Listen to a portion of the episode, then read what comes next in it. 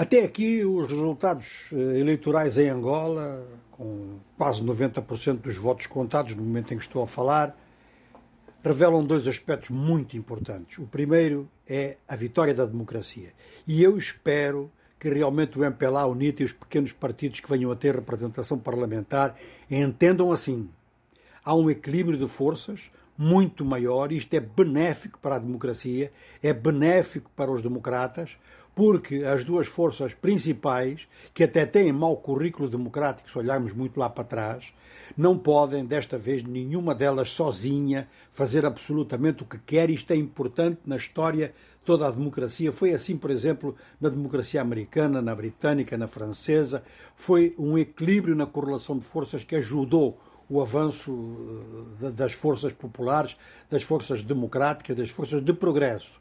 Há aqui um outro progresso a sublinhar é que a Comissão Nacional Eleitoral, ao publicar com rapidez os resultados, demonstrou uma coisa que já tínhamos dito em 2017. Ela tinha capacidade para isso.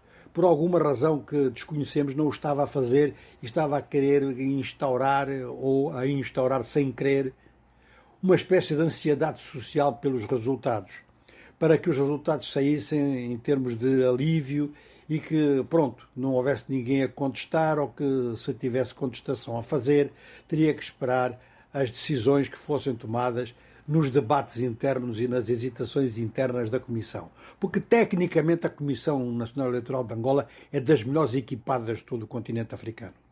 Mas estas eleições angolanas confirmam a tendência que verificamos nas eleições do Quênia e nas eleições do Senegal, tudo nestas últimas semanas. Portanto, na área das línguas oficiais inglesa, francesa e portuguesa, verifica-se a mesma coisa que é um equilíbrio de forças. Diferenças muito pequenas nas presidenciais do, do, do Quênia. Praticamente não há diferença entre o governo e a oposição no Senegal, a diferença é um deputado. Em Angola vamos ver como é que fica no final, mas já verificamos que realmente o MPLA volta aos seus percentuais de 92. A UNITA faz o seu melhor resultado de sempre, de toda a sua história. E há uma taxa de abstenção que ainda temos que estudá-la, porque realmente há aqui componentes, há variáveis, como por exemplo um número muito grande de mortos nas listas eleitorais. Mas de qualquer maneira, eh, se somarmos os, votos eh, da oposição com os votos nulos e brancos, que ainda aguardamos para saber quantos foram, e depois os votos da abstenção, verificamos que o país está, de facto, Angola está de facto descontente que demonstrou esse descontentamento, já tinha demonstrado nessas somas uh, anteriormente, desde 2012, em Luanda e no Cunene, pelo menos, isso já tinha acontecido. Agora, os políticos, tanto do MPLA quanto da UNITA, têm que entender que há um avanço da democracia, que esse avanço é mais importante que o avanço aos recuos deles e que têm que respeitar este novo contexto, criando então condições a dois níveis. Primeiro, que Angola finalmente saia desta eterna transição democrática e entre para o grupo dos países africanos que são democráticos.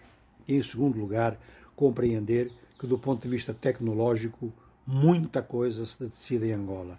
Não só melhores resultados, melhor uh, uh, gestão eleitoral, mas melhor gestão económica e social também.